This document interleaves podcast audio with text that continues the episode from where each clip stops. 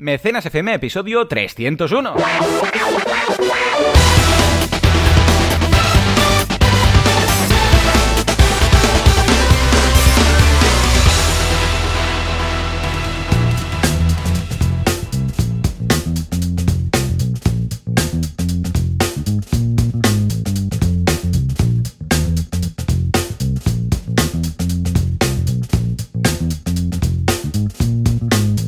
Buenos días a todo el mundo y bienvenidos un día más, una jornada más, un mecenas más, un sábado más, una semana más, un lo que sea más a Mecenas FM, el programa, el podcast en el que hablamos de este fantástico mundo llamado mecenezazgo, crowfilacizanco, crawling colectivo. ¿Qué es? Esto es crowdfunding. Llamadle como queráis, escribidlo como os dé la gana. Nosotros lo apuntaremos y luego haremos un post. Esto es veganismo. No, pero somos veganos, ¿eh? Ambos.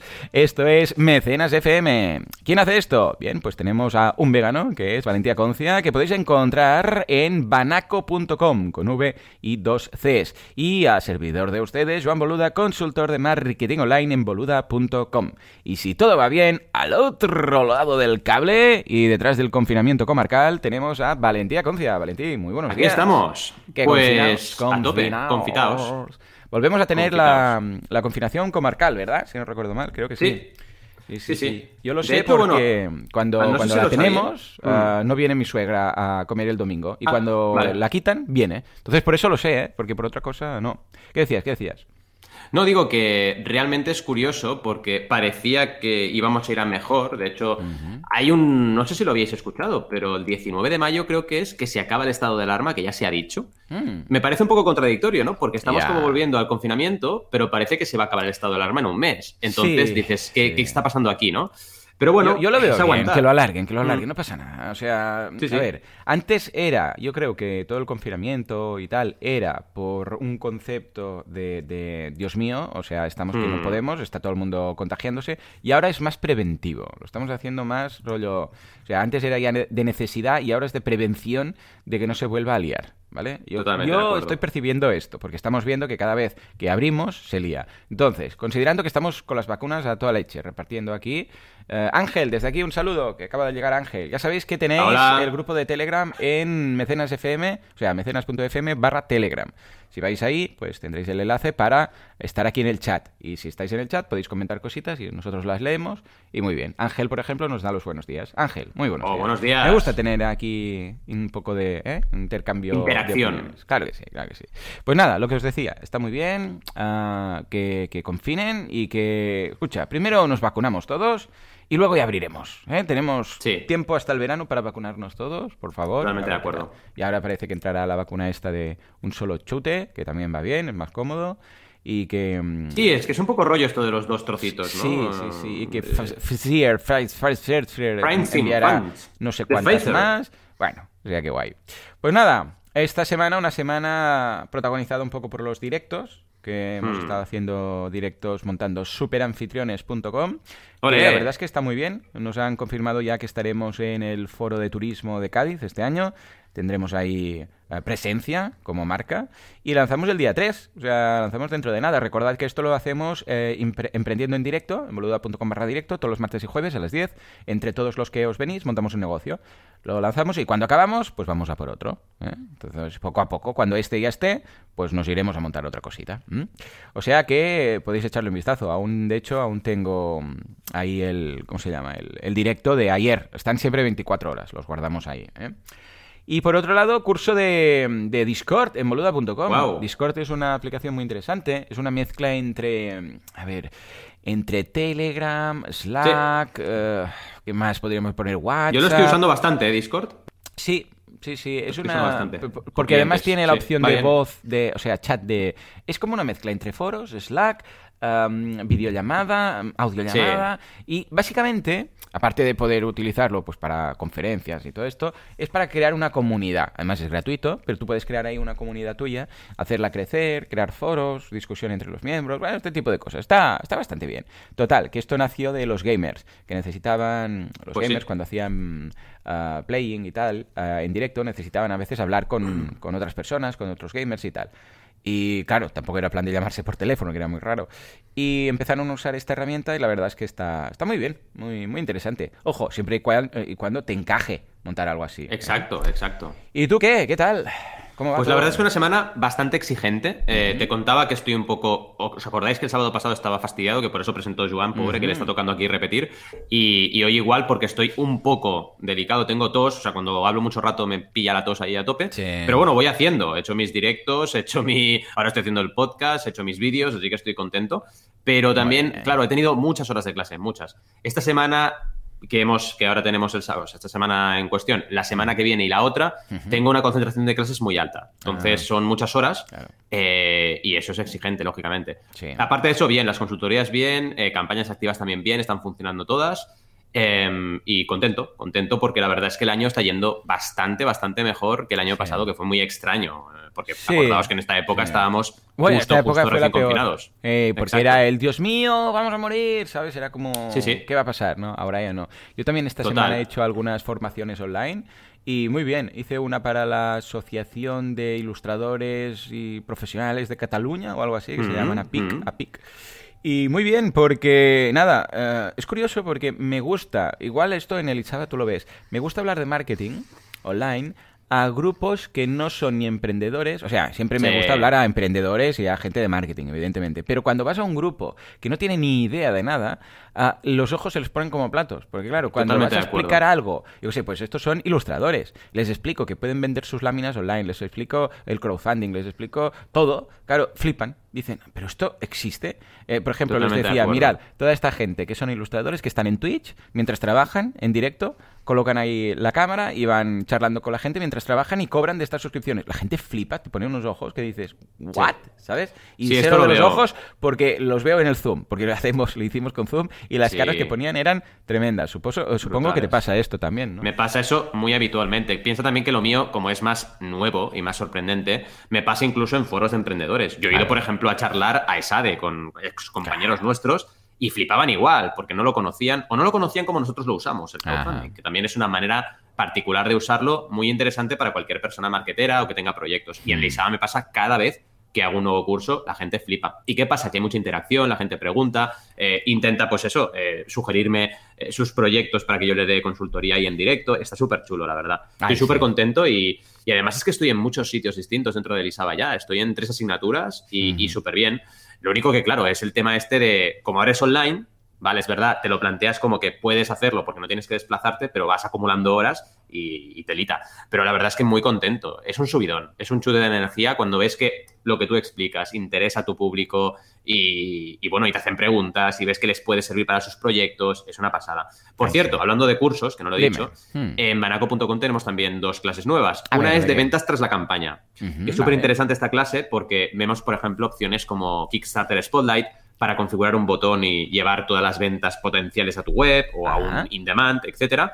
Y es una, la verdad, una parte importantísima la postcampaña que está muy poco tratada en todo lo que hay de crowdfunding en la web y os recomiendo mucho este curso y en concreto de los seis que tenemos de la guía del creador, pues este último que habla de postcampaña. Y luego eh, en el curso de Alberto estamos ya con desarrollo de proyectos digitales, así que estamos en la fase de desarrollo del proyecto y estamos en materia.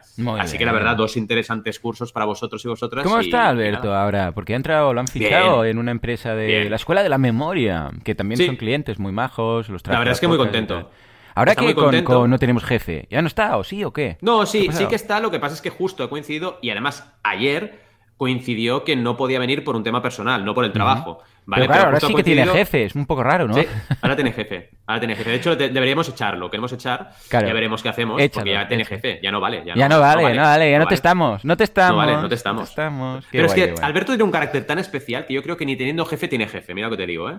porque es complicado. Con lo cual es, es, un tío emprendedor en vena. Bueno, pensar que yo le conocí cuando tenía 19 años y estaba ya programando plataformas de, crowdfunding. Es que es una persona completamente autosuficiente. Es ya lo hablamos. Hostia, ¿cómo pasa Pero bueno, es, es como un, trabajo con jefe, pero relativo porque es CTO, ¿sabes? O sea, ya ha entrado en nivel C y es como que dirige.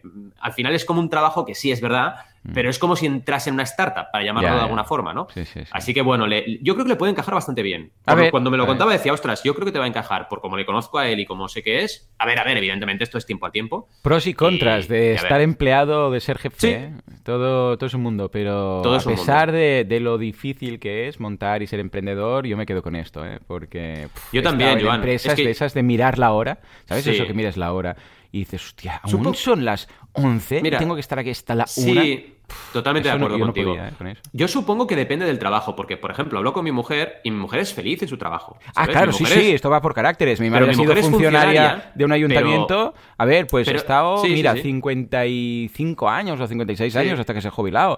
Y ella, pues bien, hacía su horario, venía para casa y tenía las tardes libres y la persona más feliz del mundo. O sea que realmente esto va a caracteres, ¿eh? Va a caracteres, totalmente. Por eso te digo que, y además, nosotros mismos, quizás con nuestro carácter, podríamos encontrar un trabajo que tuviéramos jefe y estuviéramos felices. Estoy convencido, ¿eh? Seguramente, Pero no me voy a poner a buscarlo, sí. ¿sabes? No, no. me voy a poner a buscarlo. Porque es la probabilidad que encuentre eso es muy baja. Es mucho Yo- mejor y mucho más seguro a ser nuestros jefes. Yo como trabajador Sí. No, no, no sirvo para tener jefe. No, No. sirvo. No, porque me gusta hacer las cosas con... por- o sea, necesito una razón para hacer Mm. las cosas como se hacen. El momento en el cual no hay razón o no la comparto, mm, la hago a desgana. Entonces ya, es... ¿Sabes? En fin, un saludo a Gorka, Jorpacha y a David, Gorka, que se ¿qué pasan por aquí. Jorpacha nos dice, ¿qué matinés? Y Jorpacha. Ángel también nos da los buenos días. Valentín, si te parece, Sí. nos vamos a las Vamos. noticias y luego vamos a A hablar de un tema súper interesante, pero muy fuerte. O sea, un nivel de interesante, no sé, mm, Bestial, ¿eh? Defcon 4. ¿Por qué? Defcon 4. Porque hablaremos de hacer el crowdfunding en casita o fuera. Mm. Venga, va. Juanca, ¿tienes todo preparado? Esto es mecenas. Pues no sé si lo sabes, porque no sé ni si nos escuchas. Se lía, se lía, se lo de las no- Vale, venga, lo de las noticias, eso, eso.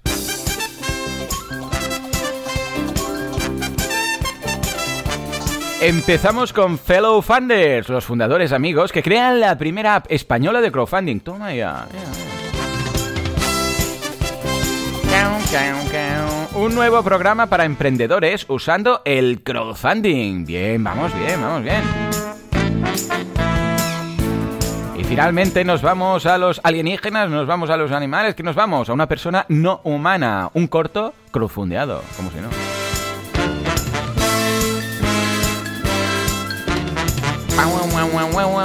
Venga, va, Valentí, empecemos por Fellow Funders, que crean una Sí. app.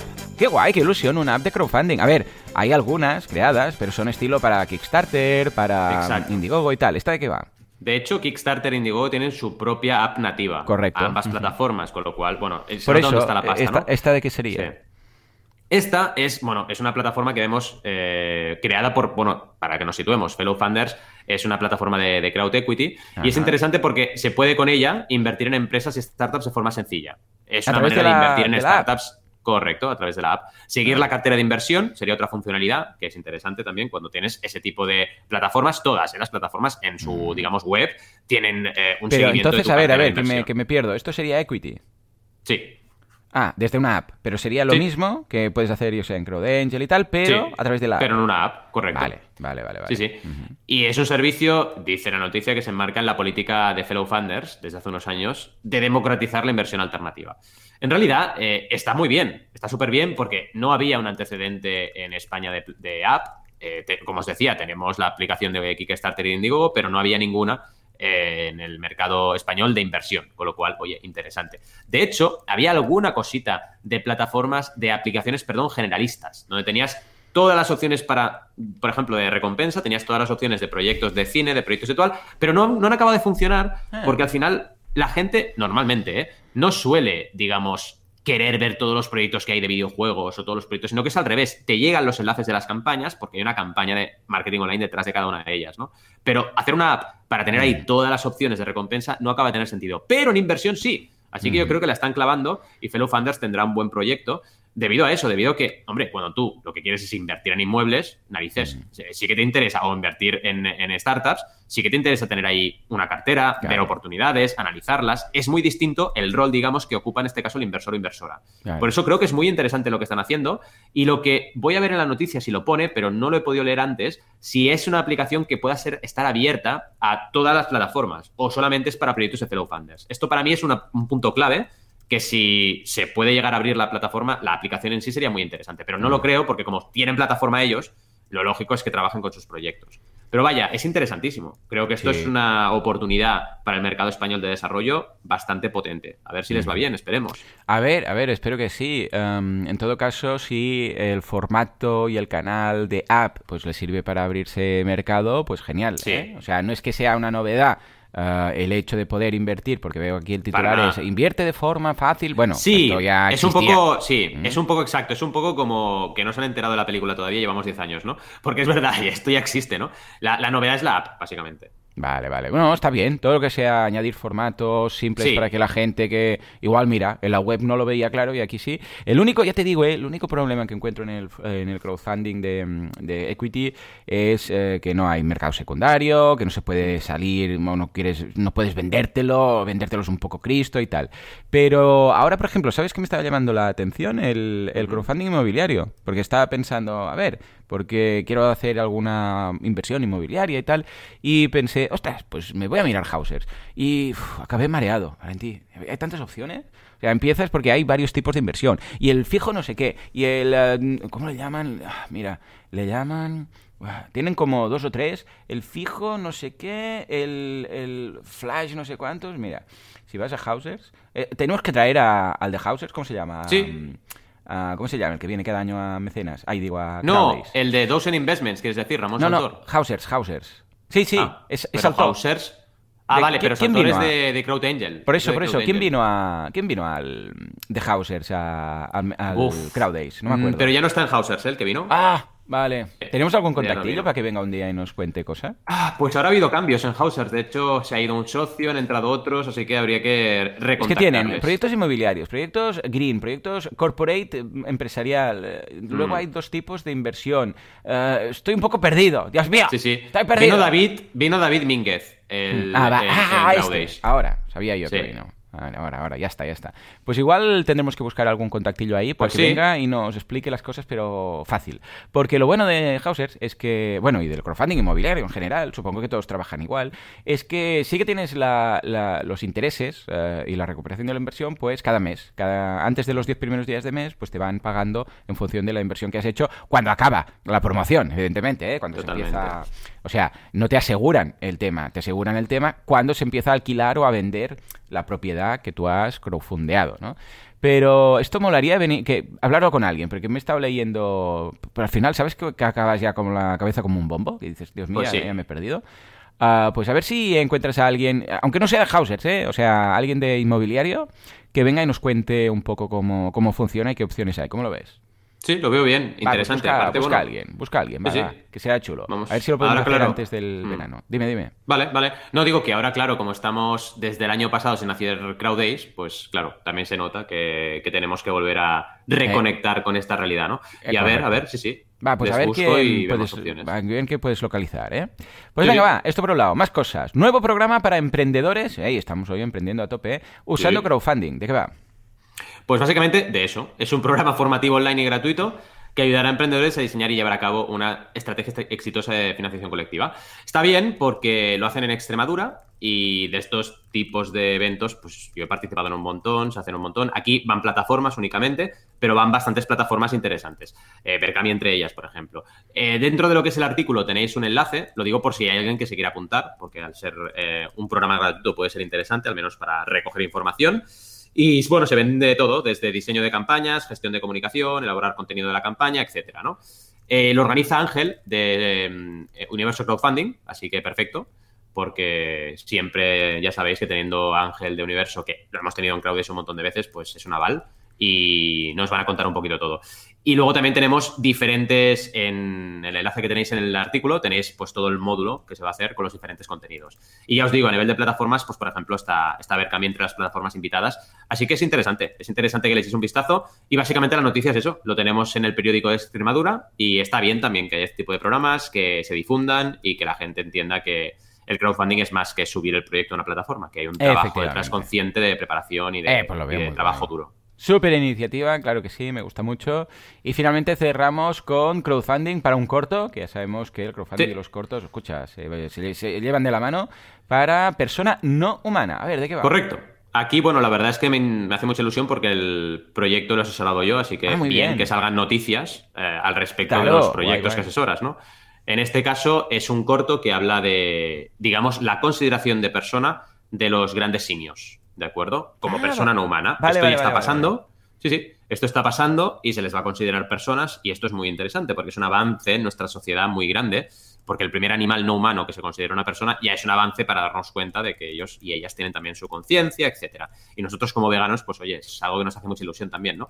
Y también es interesante que el proyecto se hace en Crowd and Play, una plataforma que viene del grupo de Patrocíname, que ya les conoceréis, es una plataforma nueva, eh, relativamente, eh, tendrá tres años en lo que es España, así que bueno, también por partida doble es interesante la noticia. Y esperemos que, bueno, vaya bien. La verdad es que el proyecto acaba de empezar y están rozando los 1.000 euros de 6.000. Así que a nivel consultoría no entraremos al detalle, pero la cosa va bien. Pinta que llegaremos a cumplir ese 30, 90, 100, porque hace nada que acaba de empezar. Y a ver cómo va. Pero vaya, interesante que echéis un vistazo a la noticia y que os expliquen un poquito de qué va este corto, porque es un corto que ya digo, es muy interesante lo que, lo que trata. Es un tema ético, eh, pero es muy interesante que nuestra sociedad esté planteándose esas cosas, ¿no?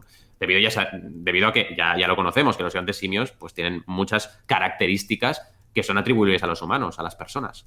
Con Ah, lo sí. cual, ¿por qué no pueden considerarse personas igual que nosotros? Sí que es un debate muy interesante el que va a tratar este, este corto. Ay, pues, ¿Cómo lo ves? ¿Qué tal? Lo veo muy bien y además, siendo veganos, pues nosotros estos temas, vamos, nos tocan de cerca. O sea que desde aquí, un abrazo a todas las personas no humanas. En fin, Valentí, nos vamos ahora sí al tema de hoy que pinta muy, muy interesante. Venga.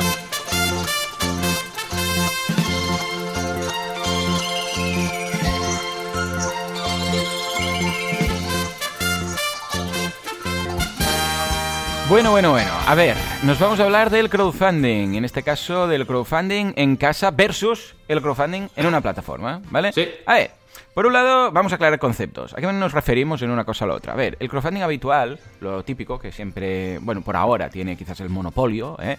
es hacer el crowdfunding en una plataforma. Llámese esa plataforma, a ver, Kami, Kickstarter, Goteo, Lánzanos, Indiegogo, lo que haga falta, o incluso algunas de recurrentes como puede ser Patreon, ¿vale? Entonces, es una web de terceros, es una aplicación, es un software as a service, tú vas ahí, tienes un panel de control, subes tu campaña, te la aprueban o no, algunos son de forma manual, algunas automática, etcétera, tienes que cumplir pues a rajatabla todo lo que dicen, si no, pues te pueden chapar la campaña y te cobran aproximadamente un 5% más o menos de la recaudación, ¿vale?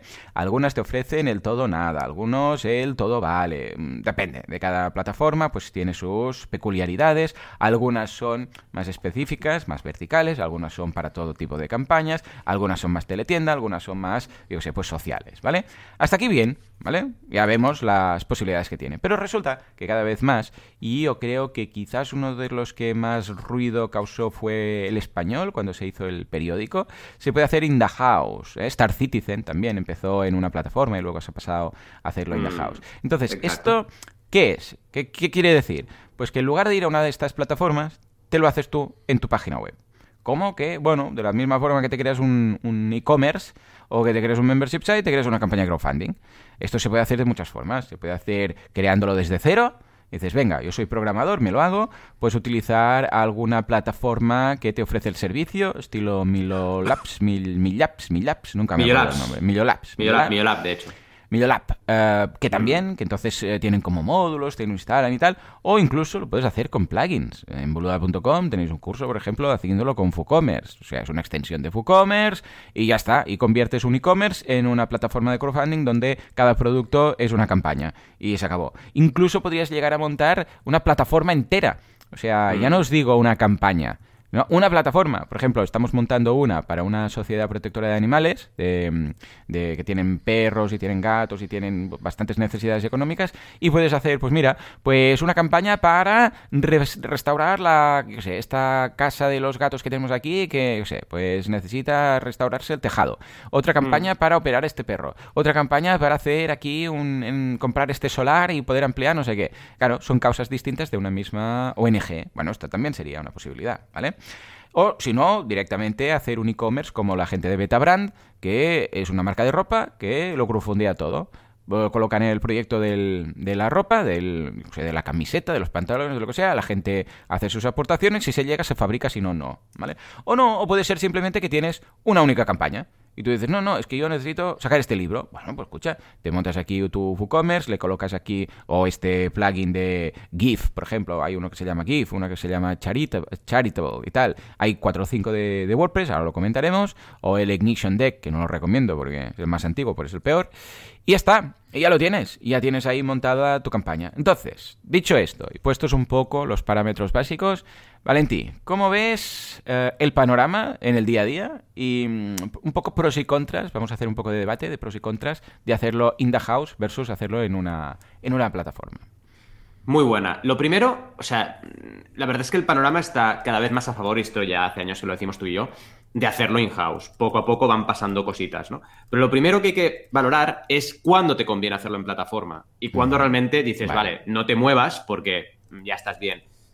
Y hay diversas claves, ¿no? Una, por ejemplo, podría ser la relevancia de la comunidad en la plataforma. Es decir, si una plataforma para un tipo de proyecto determinado o en una categoría determinada tiene una comunidad importante de gente activamente interesada por los proyectos allí, pues debes tenerlo en cuenta. Esto no pasa siempre, cuidado, ¿eh? Te podría decir que mm, en Berkami puede pasar con los juegos de mesa, que es una categoría de todas las que hay, y en Kickstarter con los videojuegos y también los juegos de mesa. Y para de contar, ¿vale? Así que realmente este no es un criterio para todos los públicos, pero sí que para determinados tipos de proyecto puede ser interesante hacerlo en una plataforma por este motivo. Claro. También pensad que en la mayoría de casos, eh, con un proyecto normal y corriente, la comunidad que cuenta es la tuya. Y aquí es donde está un poco el debate. Si cuenta mi comunidad, ¿me conviene hacerlo en plataforma y no hacerlo in-house? Aquí viene un poco el segundo criterio, ¿de acuerdo? Que también es importante. Eh, el tema de, bueno, si tienes eh, ese desarrollo interno, ¿qué costes en recursos te supone? ¿Vale? Mm. Porque claro, realmente donde tú deberías valorar esa plataforma de crowdfunding como tal es precisamente las herramientas que te aporta. Y aquí es donde dirías, vale, si me mm. aporta suficientes herramientas mm. interesantes a un coste del 5% de lo recaude, me interesa quedarme en la plataforma. Si estas herramientas las puedo desarrollar internamente y ya me va bien, pues me planteo el desarrollo in-house. Mm. Pero cuidado, porque la gente a veces lo, lo, banaliza, lo banalizan mucho el hecho del crowdfunding y se piensan que es directamente una página bonita y ya está. Pero tengamos en cuenta el dashboard, tengamos en cuenta la usabilidad para mecenas en el momento de hacer el checkout, que esto es importantísimo. Por ejemplo, en Kickstarter tú tienes la alternativa de cambiar la recompensa cuando te dé la gana y cancelarla cuando te dé la gana. Esto no es trivial, no te lo va a ofrecer todo plugin, no te lo va a ofrecer todas las opciones que hagas in-house, a no ser que tengas a alguien desarrollando. Obviamente, si tú tienes a alguien desarrollando o lo subcontratas, claro que le puedes pedir todo esto. Y aquí es un poco el tema. El debate está en si esas herramientas que te ofrece la plataforma es mejor pagar hmm. por ellas un 5% de lo que recaudas o desarrollarlo en tu propia web. Y yo al final el criterio más útil que he utilizado es, vale, ¿qué volumen, un poco lo que decías tú, qué volumen de campañas vas a hacer al año? ¿Y para qué? Si eres una editorial, por ejemplo, y vas a hacer un montón de campañas de crowdfunding para tus clientes, igual te interesa tener una plataforma, lógicamente. Y si eres un creador independiente y resulta que haces cuatro campañas al año, hombre, pues igual también. ¿Por qué no? Pero si eres una persona que hace una campaña de crowdfunding cada tres años, igual no. Depende mucho de eso. Lo que ocurre, y esto sí que es un debate que te va a encantar, Joan, seguro. Eh, ¿Qué ocurre? Que por más que hagas una campaña cada tres años, si tú vas, digamos, trabajando con las plataformas, quien al final tiene, digamos, el beneficio de tu SEO, el beneficio de tu esfuerzo, el beneficio de todo lo que tú realizas para que esa campaña tire, es la plataforma, no tú. Claro. Ahí está. Y esto también es un debate que tienes que tener interno. Es decir, narices, si al final me estoy esforzando tanto, ¿por qué no lo dirijo a mi web? Que al final lo que me interesa es que me encuentren en mi web, ¿no? Ahí está. Y aquí está un poco la clave. Si es una campaña puntual, pequeñita y que sabes que no vas a hacer nunca nada más, igual dices, hombre, pues mira, uh, ¿qué me puede costar? Un 5%, ¿no? Estamos diciendo. ¿A qué me podría costar desarrollar esto? Uh, claro, si lo sabes. A, a, ver, es que si lo sabes uh, hacer o te, te, pones a estudiar a ver cómo montar una campaña en tu página web, claro, te haces unos cursos, te haces unos cursos de Valentín, unos cursos míos y te lo haces. Y el coste es cero, ¿vale? Pero mm. imaginémonos que es el promedio ahora de, campaña? ¿5.000? Eh, sí, sigue siendo 5.000, sí, sí, 5.000 por campaña. Vale, si son 5.000, vale, dependerá, ¿eh? Pero cada uno calculad. ¿Son unos 250 euros? ¿Un 5% más o menos? Sí, 5.000 serían 100. Sí, correcto, 250 euros. A ver, vais a pagar 250 euros si es una campaña de un objetivo de 5.000. Entonces, calculad, pensad, ¿vale la pena ¿Qué me costaría a mí si, a nivel de tiempo, coste de oportunidad, crearlo en casa? Ojo, estamos hablando de campañas puntuales, ¿eh? O sea que mm, mm. necesito, yo sé, sacar este disco, voy a ver Cami y voy a hacer uno y se acabó. No, no de, no, es que cada año hago lo mismo, no, no, no. Estamos hablando de esto. Claro, si son 10.000, pues evidentemente, exacto, serán 500 euros, así. Ah, valorarlo a nivel económico. ¿eh? Pero luego también pensemos lo que dices tú, a nivel de largo plazo. Pues ya, si, voy a hacer un disco cada, cada mes, ahí digo cada, cada mes no, cada año, uh, ostras, igual vale la pena que vaya dirigiendo todo esto a mi página web y va a ser más fácil. Luego, por otro lado, también qué pasa con los datos. Algunas plataformas, como Berkami, pues te permiten descargar los, ah, los mails, algunas no. Ah, claro, esto también implica. Luego, si es un tipo de. Por ejemplo, Ah, el que yo veo que es, es que este cajón hacerlo en casa es el recurrente. A pesar que mm. Patreon le vaya muy bien, que no digo que no, escucha, fantástico, le por ellos, ojalá ah, yo estuviera ahí en, en el, entre los fundadores de Patreon, porque lo veo fantástico, pero, hey, uh, ¿Por qué? ¿Por qué lo hacemos con Patreon? ¿Por qué? Estamos hablando de una recurrencia mensual. O sea, mm. nos va a salir carísimo esto a largo plazo. Patreon sale hiper caro cualquier membership site. Que sí que te ofrecen herramientas, lo entiendo. Pero es que eh, a la que empiece a funcionar, estarás pagando un desarrollo a medida cada mes. Totalmente. Con Patreon. Claro, fijémonos, es que esto mismo que decíamos de los que hacen 5 o 10 mil euros, estarán pagando 250, 500 euros cada mes. Cada mes. Es que al final del año, 500 euros son 6.000. 6.000 mm. euros cada año que vas a pagar de algo que si lo montas ah, con, tus plugins o lo montas, porque, a ver, lo que hace Patreon es un membership site y déjate de historias. ¿eh? Que sí, sí, que te lo ponen más fácil, correcto.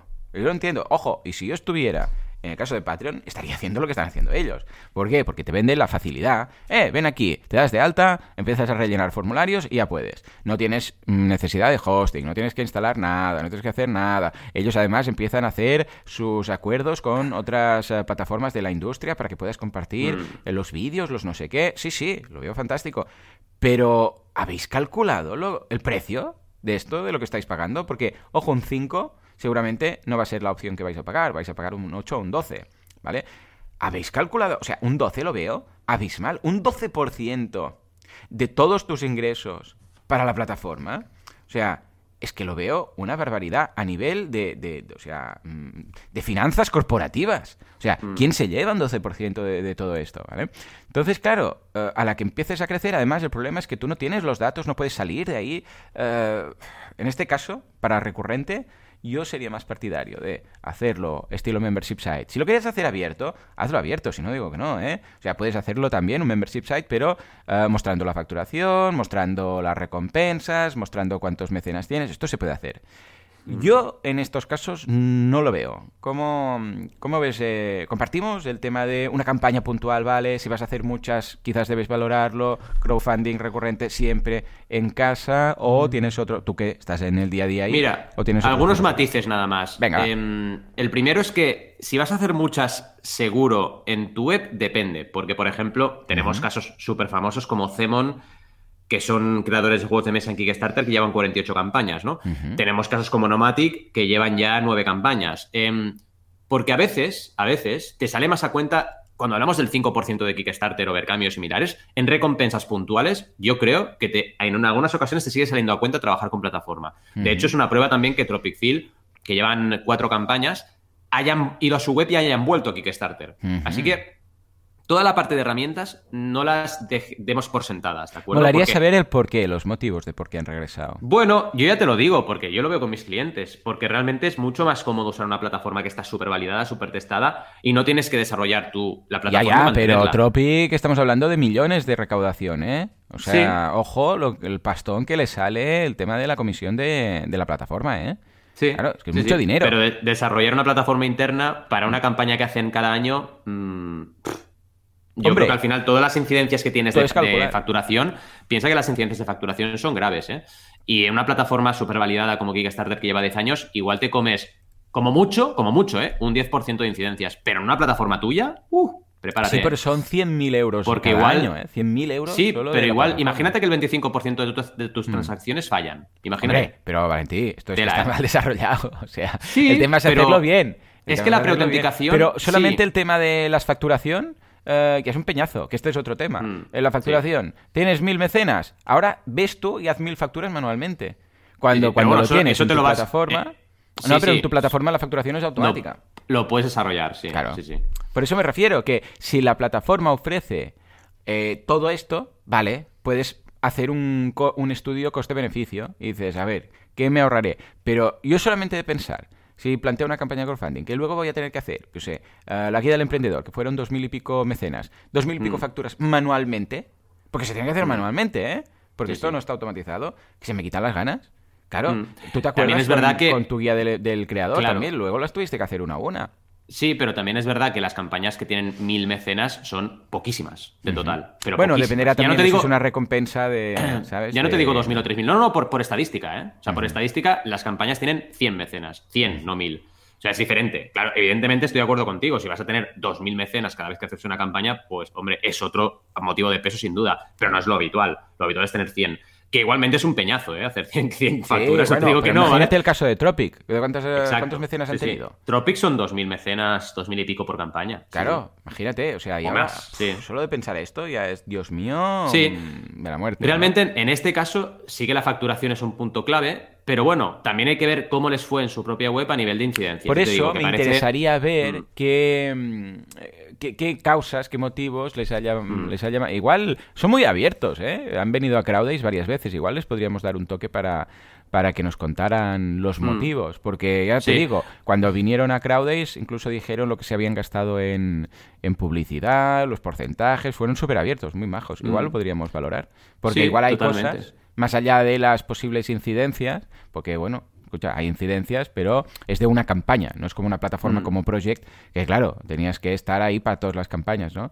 Que, que mm, igual las han valorado y han dicho, pues mira, regresamos aquí, ¿no? Porque entonces entramos en otro punto, el tema de la transparencia. ¿Vale? Claro, cuando tú lo montas en una plataforma de terceros, como Kickstarter o lo que sea, ah, claro, sabes que, a ver, sí que puedes hacer trampas, sí puedes hacer trampas porque puedes crear, am, comprar tú mismo recompensas y hincharlo, ¿no? Que también es hacerse trampa al solitario. No, tienes, lo tienes difícil en Kickstarter porque te detectan la, la tarjeta.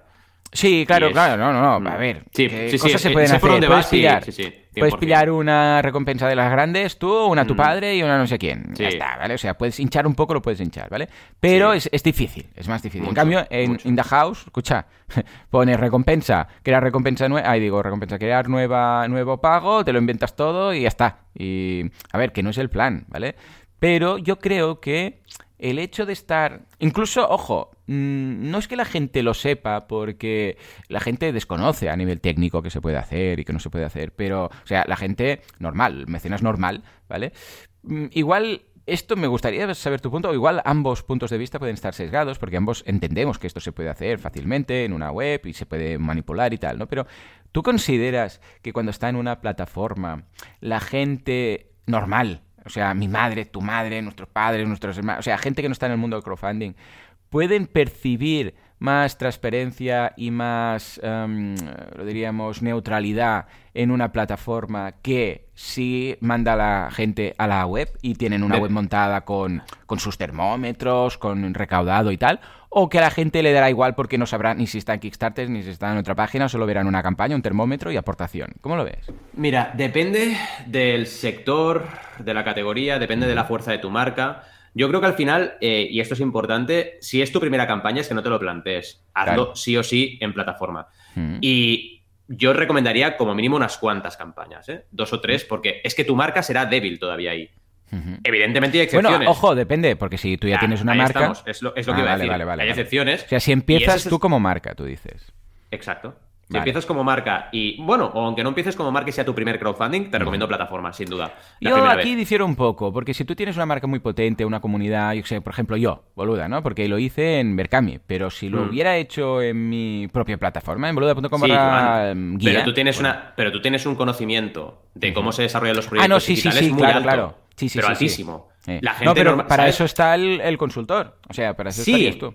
Ah, vale, vale, vale. Claro, si hablamos de contratar un consultor, contratar a alguien que desarrolle super pro Hmm. y tú tener bastante conocimiento para poder gestionar ese- esos equipos, te lo compro. Pero claro, Vale, son vale, muchos vale. ifs, ¿eh? O sea, ya te entiendo. Vale, vale. Tú estás diciendo, ¿Sabes? si vas a ir tú solo ante el peligro, Sí. entonces eh, puedes cagarla menos en una plataforma que Ahí haciéndolo estamos. en casa, porque se suma de todos los posibles errores de hacerlo mal en una plataforma, se suman los posibles errores de hacerlo mal en una, o sea, a nivel técnico, ¿vale? Exacto. Vale, entonces... ¿qué? Y lo que, lo que creo que es bueno de probarlo es que digamos que te es tu bautismo de fuego, ¿no? Es como lo pruebas, entiendes un poco cómo funciona, un poco lo que decías tú, ¿no? Sí, sí, facturas, es un peñazo, sí. Porque por más que te lo diga un consultor, lo tienes que vivir tú. Y esto para mí es importantísimo. Ahora bien, lo que tú decías es, es, cierto. Es decir, cuando llevas un tiempo eh, en el crowdfunding, tienes una marca relativamente potente, la gente te conoce, ahí sí, por supuesto, porque si es en tu propia web, tu propia comunidad, hombre, en boluda.com están como en su casa, porque conocen la plataforma, se fían 100%,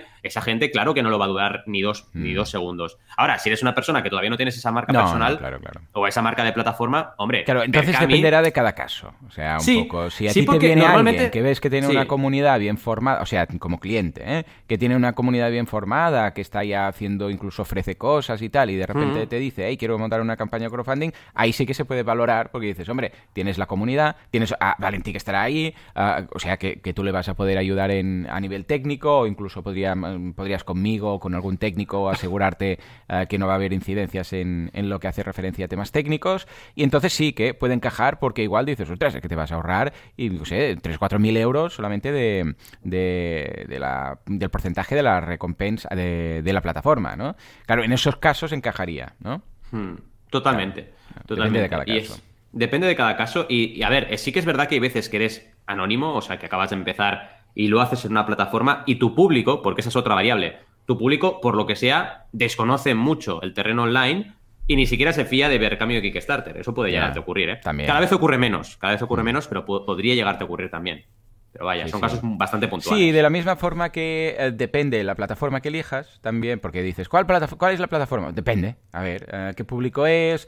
Eh, ¿Será multidioma? Pues entonces Berkami. ¿Será para un libro? Entonces igual podemos valorar libros.com en función de no sé qué. ¿Es para... Mm, tiene que tener un todo vale? Entonces será quizás Indiegogo porque tal. Claro, de la misma forma que en función de esas variables, tú como consultor vas a recomendar una u otra, habría otra plataforma más que sería la de hacerlo in the house, dependiendo del caso. Que no tienes marca ni comunidad ni nada, no te líes a montar a una web, no sé qué. Que no tienes ni idea a nivel técnico de tal, mm, bueno, si tienes consultor, entonces sí, pero si no tienes consultor, no te líes en montar tal, ¿no?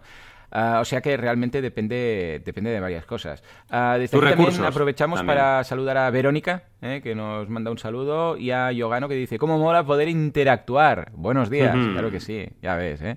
Vale, entonces, esto nos lleva a mm, más cosas. El tema del, de la plataforma y de la, mm, digo, de la página web y de la propia integración de, mm, de las facturaciones, de la facturación, ¿no? Actualmente, ¿cuál es la plataforma que ofrece mejor solución al tema de las facturas? es que todas ofrecen lo mismo y es cero. O sea, Madre mía. Ni Patreon, Patreon algo ha hecho, ¿no? Patreon algo ha hecho. Patreon lo que hace es una gestión que encima lo que hace es complicar la situación, pero bueno, que es que directamente te cobra el IVA, punto. O sea, tú no tienes opción de elegir, ¿eh? Si tú haces una campaña en Patreon, ellos te cobran el IVA directamente, automáticamente, se lo cobran a cada suscriptor y lo ingresan directamente, sin que tú puedas hacer nada. Entonces, ¿qué ocurre? Que tú, a nivel de, a nivel de facturación, debes facturarle a Patreon, no te queda otra alternativa. Entonces, aquí hay una solución porque solamente tienes que hacer una factura, que es factura a Patreon y ya está pero es un poco, digamos, a nivel contable fiscal, está rozando la buena praxis y la mala praxis, está ahí en medio, ¿no? Eh, pero vaya, sí que es una solución en el sentido de que solamente tienes que hacer una factura a Patreon y no tienes que hacer una factura a todos sus suscriptores. Si tienes mil suscriptores o cien, pues no hace falta hacer cien facturas o mil, ¿vale? Pero, ya te digo, yo no lo acabo de ver. Lo ideal sería poder, digamos, facturar individual. Que esto debería ser para todas las plataformas, ¿eh? Poder facturar automáticamente e individualizadamente. porque el cliente final es el cliente, porque si no, cualquier cosa eh, debe lidiar el cliente final con Patreon, porque a ti no te ha facturado el cliente. y esto es un error. Claro. el tema es ese. El tema es que lo ideal sería lo que tú dices. Tú estás dándole el servicio al suscriptor, pues al suscriptor la factura o el recibo. Y lo mismo en crowdfunding normal. Y a mí lo que me gustaría es que alguna plataforma pues generase un dashboard en condiciones para poder facturar haciendo un clic. Es que no haría falta más, porque tienes los datos del mecenas, eh, tienes tus datos, pues ya está, generas factura, punto. Y no lo han hecho. Me parece surrealista, ¿eh? porque claro, 10 años ya de crowdfunding. Y que ninguna plataforma se haya puesto a hacer esto. Ninguna, ¿eh? O sea, ni Indiegogo, ni Kickstarter, ni Berkami, ni ninguna otra. Madre y es algo que solucionaría muchos problemas de post-campaña, sin duda. Sí, sí, porque ya ves, es, es, pillar los datos, hacer una facturación con una uh, de esto distinta, con una de serie distinta, porque ya sabemos que aquí tienen que ser consecutivas y tal, las facturas. Uh, se genera una serie distinta, paralela, y ya está. Y luego al gestor le entregas la serie esta parte y listos, ¿no? En fin, Total. venga, va, Valentí, ¿cómo está el panorama de los plugins de crowdfunding? Por si alguien dice, quiero probarlo, aunque sea por curiosidad, en mi página web. ¿Qué tenemos? Bueno, el principal y más antiguo, como decías tú, es Ignition Deck. y ha es ido un plugin- perdiendo, ha ido perdiendo Sí. pistón, ¿eh? Esto. Sí, porque no lo han, no lo han actualizado tampoco, Mm. ¿no? Eh, y luego, claro, hay cosas curiosas como, por ejemplo, una cosa intermedia a lo que estamos hablando, que, que en realidad no soluciona muchas cosas de las que hemos hablado, pero bueno, que es un plugin de Patreon, donde tú en tu web puedes poner el botón de Patreon Cierto. y la gente paga Mm. en Patreon. Pero claro, cuidado, Sí, acaban pagando en Patreon y Patreon te cobra, así que es un poco extraño, ¿no? Eh, y aparte de ahí tenemos pues, un crowdfunding para WooCommerce, también un plugin que está bastante bien valorado, eh, uno que se llama Donate para crowdfunding de donaciones, para Mm. fundraising, que está bastante bien también valorado. Pero vaya, es cuestión de analizar y a mí lo que más me preocupa de los plugins es, ¿realmente me puede solucionar todos los problemas que yo tengo como crowdfunder o no? Aquí es un poco la clave, tenéis que analizar cada, cada, eh, plugin y yo recomendaría siempre, no sé cómo lo ves tú, eh, pero yo recomendaría siempre un desarrollador en el equipo para hacer Sí, o desarrollador o un implementador especializado Sí. en esto. ¿Eh? Ahí O sea, estamos. Un, Porque un si no, técnico, no, uf. hace falta que, quizás no hace falta que sea eh, que sepa hacer código, ¿vale? Mm. Pero sí que se conozca muy bien al dedillo. Mira, esto de hecho daría como para, mira, me lo voy a apuntar. Espera, me lo voy a, Para me lo voy a curso, ¿no? apuntar para no un curso, pero sí al menos un, un monográfico Sí. de, del podcast o idea de negocio, ah, plugins, crowdfunding, speci- specialist. Sí, tenemos el, tenemos el GIF también, que es un plugin muy valorado. el Sí, GIF es de los WP, mejores. Lo que pasa es que está muy cuatro- enfocado a social. ¿sabes? Ahí estamos, es lo que iba a decir. O sea, tiene 472 valoraciones y tiene 4 estrellas y Muy media. bien, o sea, no, que no, súper está- bien. yo, yo lo he probado, tengo curso, lo Pero he instalado claro. a algunos clientes, está muy bien. La verdad es que es de Mm. los mejores, además está hecho con una base de EDD, de Easy Digital Downloads, o sea, han hecho un fork del código y colaboran con ellos para ir mejorando las novedades. Y la verdad es que este, si encaja para proyectos sociales, ¡buah! Mm, Típica. ONG, típico Correcto. esto de animales y tal, mm, genial GIF. Dime, dime. Molaría algo parecido para recompensas. Claro. Sería lo ideal. Pero de momento no hay nada tan desarrollado, porque GIF además se nota que, que lo han mimado, que, Mucho, que lo tienen actualizado, y eso, claro, es lo que pides de un plugin. No solamente que te dé la solución y ya está, porque Ahí si no está. actualizan, si no está al día, van a haber problemas luego técnicos en tu web. Sí, Así sí, que sí. sí, sí que destacaría GIF, pero para proyectos sociales. Vale, Y el eh, resto... veo otro que es OWP Crowdfunding, este no lo he usado, pinta interesante, pero bueno, tampoco es que tenga tantas, tantas instalaciones, lo probaré. Ah, si hay alguno que habéis probado, por favor, adelante. Ignition Deck no lo recomiendo, Por id a supuesto, las ¿eh? valoraciones, id a las valoraciones, id al foro de soporte y veréis lo que dicen, y yo también, ¿eh? lo probé y nada. Ah, algún- hay algunos que son una extensión de WooCommerce, eh, Sí. eh, por ejemplo, Crowdfunding for WooCommerce. Este es un punto intermedio que puede estar bien, porque yo lo he probado también y básicamente en tu WooCommerce le añades esto y se convierte en, aprovechando la base de WooCommerce, de productos y todo. Lo bueno es que tiene, claro, el poder de WooCommerce detrás. O sea, las plataformas Mm. de pago, todo esto, mm, vale, tiene, tiene su puntito, ¿vale? Y luego hay uno que por aquí no lo veo que se llama Charitable o Charitable o chari- bueno, de caridad, ¿vale? Charit, ¿eh? de caridad. Y este está muy bien, pero una vez más, está muy enfocado a donaciones, ¿vale? Y del resto, os dejamos un enlace de todos los plugins Sí, de crowdfunding. con todos los plugins interesantes. Y, y si hay alguno que habéis probado, por favor, decídnoslo. Yo el- lo que es normalmente lo que he hecho ha sido trabajar con GIF, con Charitable o con WP mm, WooCom- eh, eh, Crowdfunding for WooCommerce. Son estos los que Mm. yo he trabajado más. Ah, también con Ignition Deck, pero ya os digo, no, no me mola nada. Y bien, en este, en este sentido, bien. Lo, además, lo bueno es que como lo vinculas con la plataforma de... mm, A ver, como lo tengo yo montado, os cuento, ¿eh? Ah, cuando, y cuando lo he montado para clientes, que esto, Valentín, estoy pensando que daría como para un servicio chulo, ¿no? Un Sí. servicio de ofrecer el montaje de una plataforma de crowdfunding en, en tu web, ¿vale? Entonces, Sí, sí. analizando tus necesidades, de, pues de la misma forma que tú preguntas al cliente, a ver, multidioma, un idioma, eh, vas a necesitar esto, lo otro es social, no es social, necesitas recurrencia, ¿no? Pues valorar y en función de esto instalar al cliente no solamente el plugin y la configuración del mismo, sino también ah, el tema de la facturación. Porque yo lo que hago Mm. ahora, cuando algún cliente me pide algo así, lo vinculo ah, con la plataforma de pruebas, ahí digo, con la plataforma de pruebas, con la plataforma de pago, imagínate que dice, bueno, pues voy a ofrecer, le digo, ¿con, con qué quieres ah, recibir las donaciones? Y me dice, o las donaciones o las recompensas. Digo, las, sí, sí, las aportaciones.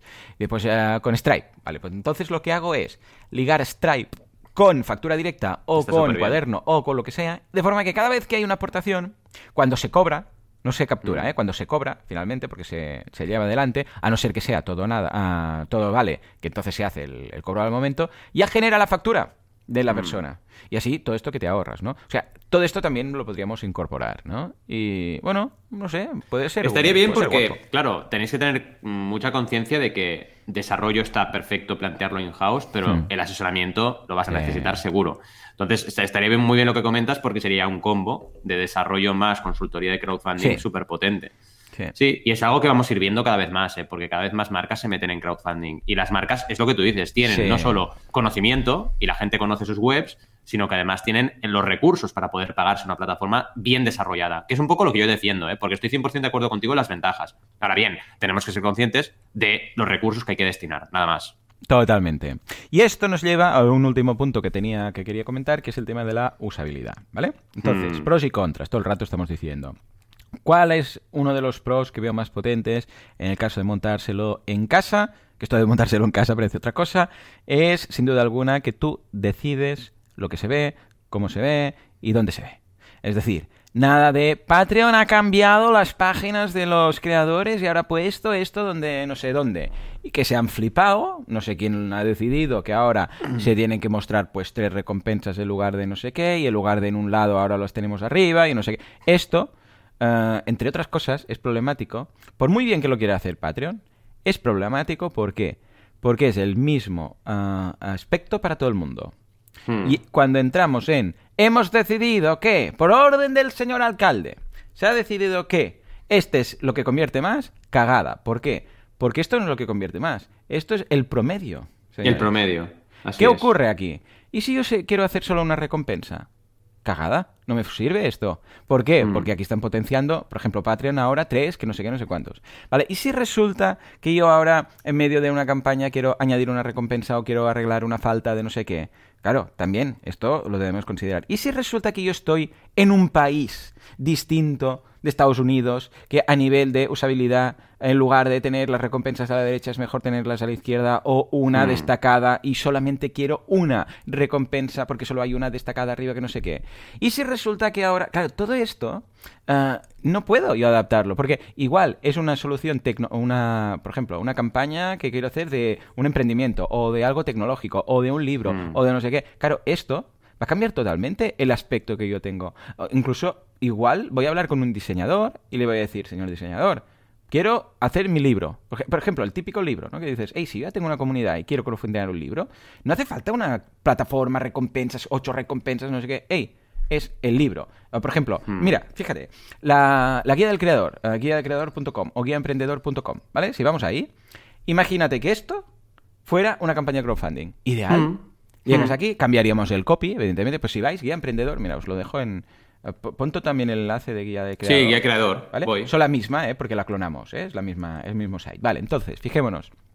Esto, como campaña de crowdfunding, funcionaría muy bien. Cambiando el copy, porque ahora entras, ves la foto de la guía, bajas, ves cuatro fotos, información, todo lo que haga falta, y ni recompensas ni hostias. Hay un botoncito que pone comprar, que ahí sería, ah, ¿qué? Pues ah, participar, o sería pedir, o no sé, ¿qué, qué CTA ah, consideras que sería más apropiado para el botón?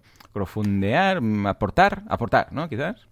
Aportar podría ser. reservar o algo así, O ¿no? reservar. Vale, sí. entonces haces clic bueno, aquí y se te abre. es relativo, porque si Sí. eres un todo nada y no llegas, pues Correcto. no reservas nada. Sí, Pero- bueno, deberíamos trabajar en el copy. Haces clic y se Mm. te abre una ventana modal con la foto, guía del emprendedor y un botoncito del número de del número de guías, que cuando vas marcando, pues ves el descuento, ¿vale?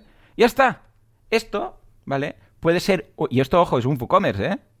Y WooCommerce tiene la opción de capturar y no cobrar. O sea, que imaginaros, ¿no? Esto sería ideal para un libro, por ejemplo. Y Patreon no encaja con esto.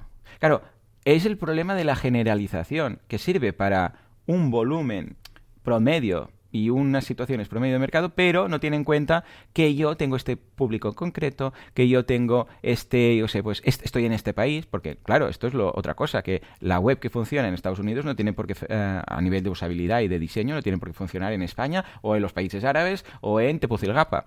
O sea que esta mm, versatilidad y esta flexibilidad de diseño en función de la campaña, el público, las recompensas, el sector donde estás, el nivel de usabilidad de los, para cara a los usuarios. A mi madre le voy y le digo que vaya a un Patreon y no sabe por dónde empezar, ¿vale? Como usuaria me refiero a de, hacer una aportación, ¿eh? Se va a liar, yo lo sé, lo sé, porque trabajo en la usabilidad cada día, en función de eh, la cultura del país. Todo esto, en, un, in the house, lo puedes hacer como a ti te dé la gana. ¿Vale? En cambio, en una plataforma, esto es lo que hay. Si no te gusta que la recompensa destacada esté aquí, o que esto cuando se acabe la, la recompensa quede aquí en gris y no desaparezca, y moleste en el scroll, o sea, a voz de scroll, pues ajo y agua, porque esto es lo que te damos, ¿vale? En cambio, in the house, hombre, hay mucha más flexibilidad.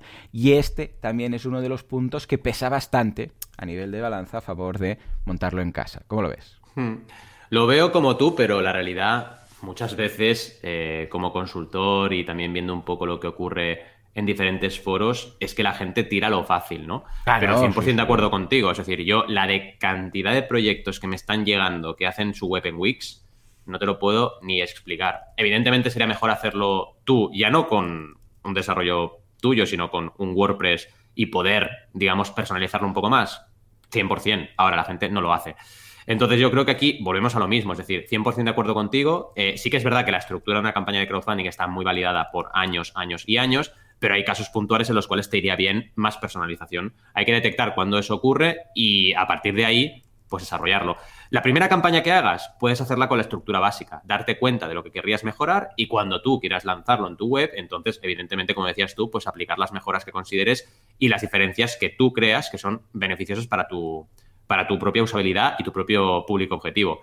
Y al final es poner, poner un poco otra vez en la balanza recursos y, beneficios. Porque es verdad que en muchas ocasiones será estratégico, pues eso, poner las recompensas en la izquierda en lugar de la derecha, o tener la opción de ponerlas todas centradas, o diferentes opciones de usabilidad, y hay otros casos en los cuales no será estratégico. A ver, está muy claro que, digamos, para una campaña, por ejemplo, con más de nueve recompensas, que te pongan una debajo de la otra, eso no es usabilidad, eso es horrible a nivel de, usabilidad, tener ahí las recompensas una debajo de la otra con scroll. Y imagínate las campañas que tienen 25 recompensas. Es que es, bueno, es que no es usable, pero es un poco lo que decías tú. Es la media, eh, digamos, la mejor usabilidad para todos los proyectos que te vengan es esa, pero no es la mejor usabilidad particular para un proyecto en concreto. Pero hay que ver, porque también te adaptas. Como consultor yo, pues lo que hago es por ejemplo, recomendar entre 3 y 9 recompensas, que la gente no ponga 25, te adaptas un poco a, la estructura que tienes. Pero vaya, el día que salga una herramienta de desarrollo de páginas de crowdfunding mm. totalmente versátil, que tú puedas ir cambiando la estructura, yo la voy a usar. O sea, seré el mm. primero en usarla, ¿eh? ya te lo digo. Sí, sí, sí, Es que será ideal, será muy chulo. Totalmente de acuerdo. total, total. Pues esto es un poco los pros y contras que deberíamos valorar si estamos pensando en hacerlo in the house. Básicamente veremos que simplemente por un tema de, oferta. Ah, en el futuro veremos más y más em, casos. Mira, los, dos nos ha dado la tos a la vez. Sí, perdón. Ahora. Vamos aquí. Pues, ah, claro, fijémonos que em, Star Citizen o El Español han sido campañas que rápidamente han visto que vamos a hacerlo in the house, ¿por qué? Por, porque tenemos comunidad o porque esto está creciendo mucho y tal, o sea, eh, claro, son grandes campañones, ¿no? En este caso, pero fijémonos que, hey, cada vez veremos más la posibilidad de montarlo en casa. Porque al final, eh, un e-commerce y una, y una campaña crowdfunding, o un producto en un e-commerce y una campaña crowdfunding, tienen más paralelismos que diferencias, ¿vale? A partir de mm. aquí dependerá del caso. Eh, ¿me hago un Shopify o me hago un WooCommerce? Dependerá de lo que necesites. ¿Me hago un membership site o un Patreon? Dependerá, ¿no? Pero veremos que cada vez tendremos más in por todo lo que estamos comentando aquí. ¿Que llegue a ser el predominante en el sector? No lo creo. Pero sí que veremos que es, vamos, montar una plataforma ah, en el futuro. Yo, yo mantengo la opinión que montar una plataforma o montar una campaña en casa va a ser tan fácil como ahora el que se monta un WooCommerce. 100%. Esto va a llegar. Y yo, ya te digo, aplaudo que llegue. Porque es que va a ser ideal para un consultor, va a ser la herramienta perfecta. Claro. Porque ya podrás entrar en estos temas que decías tú, ¿no? Usabilidad, diseño de la campaña. Y yo ahora, claro, cuando trabajo en Kickstarter, me tengo que adaptar a Kickstarter, no es al revés. O sea que será fantástico.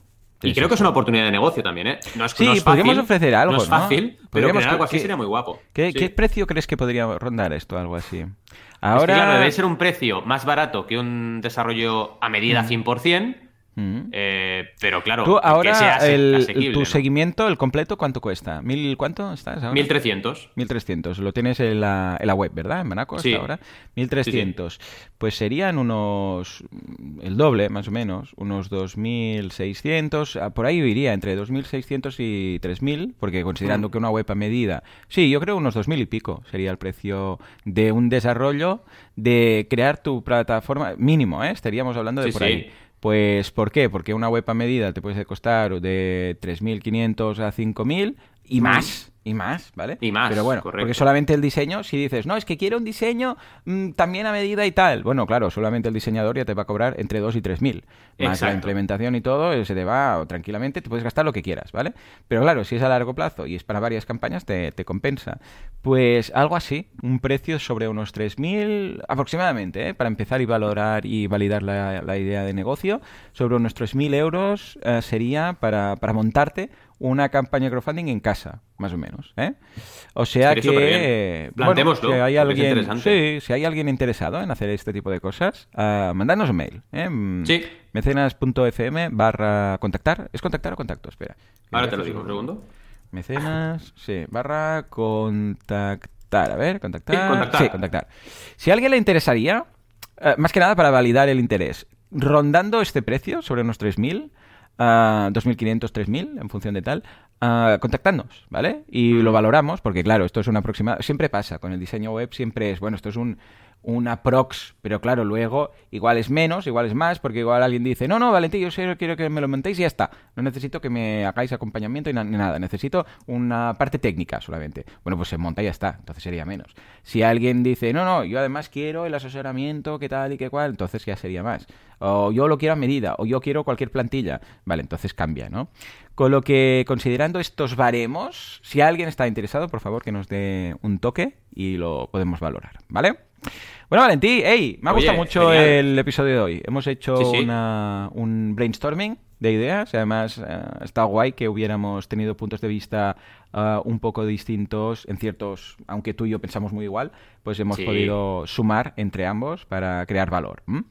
Señores, ha sido un placer. Mire, dice Ángel que sí, que ha sido un episodio muy interesante, que le ha gustado. Dice, el problema es que todos, está ahí escribiendo, son iguales. Sí, sí, en muchos casos, muchos de estos plugins, eh, dices, ¿cuál es la diferencia? Pues mira, daría también como para... Por eso digo, la idea sería mirar... Uh, crearte eh, como experto en este tipo de instalaciones, entonces, ¿qué tienes que hacer? Instalarte todos los plugins, patearte los de arriba mm. abajo, como sí, que ya se conoce todas las plataformas, porque cuando llega el cliente, mientras le va contando, ya sabe esto será un Berkami, esto será un Kickstarter. ¿Por qué? Porque ya lo ve. Jorpacha dice, gracias a todos por estas charlas que motivan los fines de semana, muchas gracias. Y dice Ángel que el Telegram rules. Sí, sí, está muy chulo. Sí, sí, sí, Rules, mola mucho, vamos. O sea que muchas gracias Ángel. Pues nada, señores, hasta aquí el episodio de hoy. Como siempre, muchísimas gracias por todo, por vuestras valoraciones de 5 estrellas, por vuestros me gusta y comentarios en iVoox, por estar al otro lado de Spotify y por hacer todo esto sostenible. Porque sin vosotros esto no sería lo que es. Esto simplemente no sería. Señores, nos escuchamos dentro de una semana, dentro de siete días. Hasta entonces, adiós.